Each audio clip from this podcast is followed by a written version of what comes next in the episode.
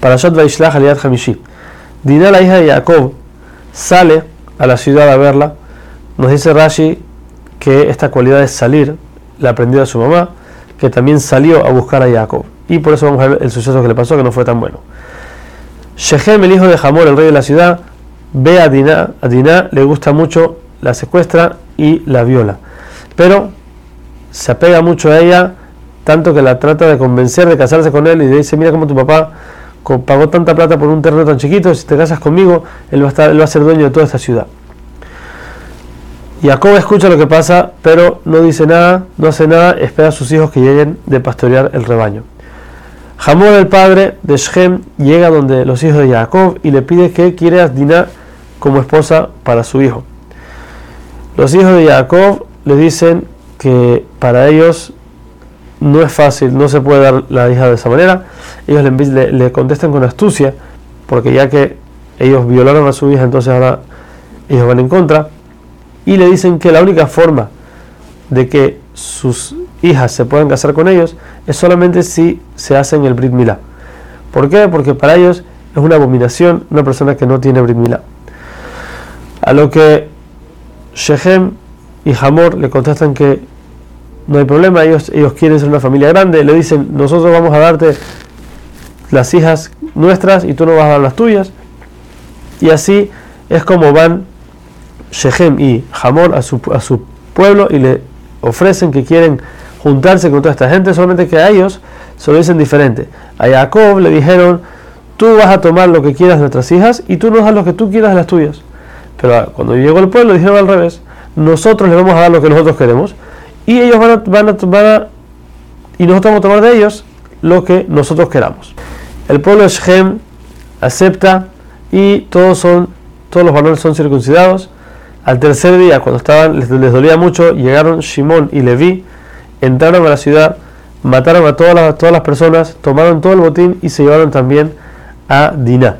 Jacob, cuando vio, vio lo que hicieron, los regañó, le dijo, hasta ahorita nosotros somos poquitos y nos van a venir todos los, todos los reyes contra nosotros a matarnos. También les dijo, a de todas todas las personas del país saben que Hashem nos dio la tierra a nosotros. Pero todos dicen, bueno, hasta que la vayan a heredar falta mucho, entonces lo dejamos tranquilos.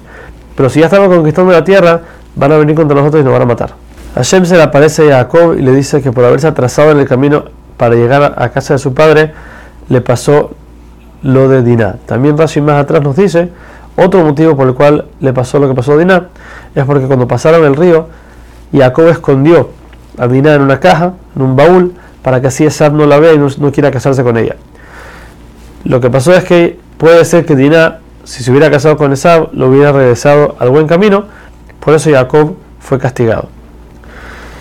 Entonces Hashem le dice a Jacob, en este momento sube sube a Betel y construye un altar y Jacob le dice a toda su familia que tienen que sacar cualquier ídolo que tomaron del botín de Shechem, botarlo, todo se lo dan a Jacob y Jacob lo entierra debajo de un árbol no frutal para que así nadie lo encuentre, entierra todo, todas las cosas que eran de los ídolos. En ese momento Jacob sube a Betel y construye un altar y dice que la presencia de Hashem se encuentra en este lugar. Rivka había mandado a sus sirvientas de Morá para traer a Jacob de regreso ella estaba con Jacob y en ese momento muere. En la misma época también muere Rivka. Hashem se le aparece a Jacob para consolarlo, lo bendice y le dice que su nombre no va a ser más Jacob, sino Israel. Esto fue lo que el ángel ya le había adelantado, el ángel de Sab había adelantado, que Hashem se le iba a aparecer y le iba a llamar el nombre de Israel. Este es el lugar. Le dice Hashem a Jacob que de él van a salir un pueblo y pueblos y también reyes de ese pueblo. Pueblo se refiere a Binyamin, que todavía no había nacido. Pueblos se refiere a los hijos de Yosef, Efraim y Menashe, que iban a ser considerados como dos tribus, o sea que de él mismo iban a salir dos tribus más. De reyes de Binyamin se refiere a Shaul e Ishboshet, que reinaron sobre Israel. Y por último dice que su descendencia van a ser muchos pueblos, como van a ser como los Goim, como los gentiles. ¿A qué se refiere?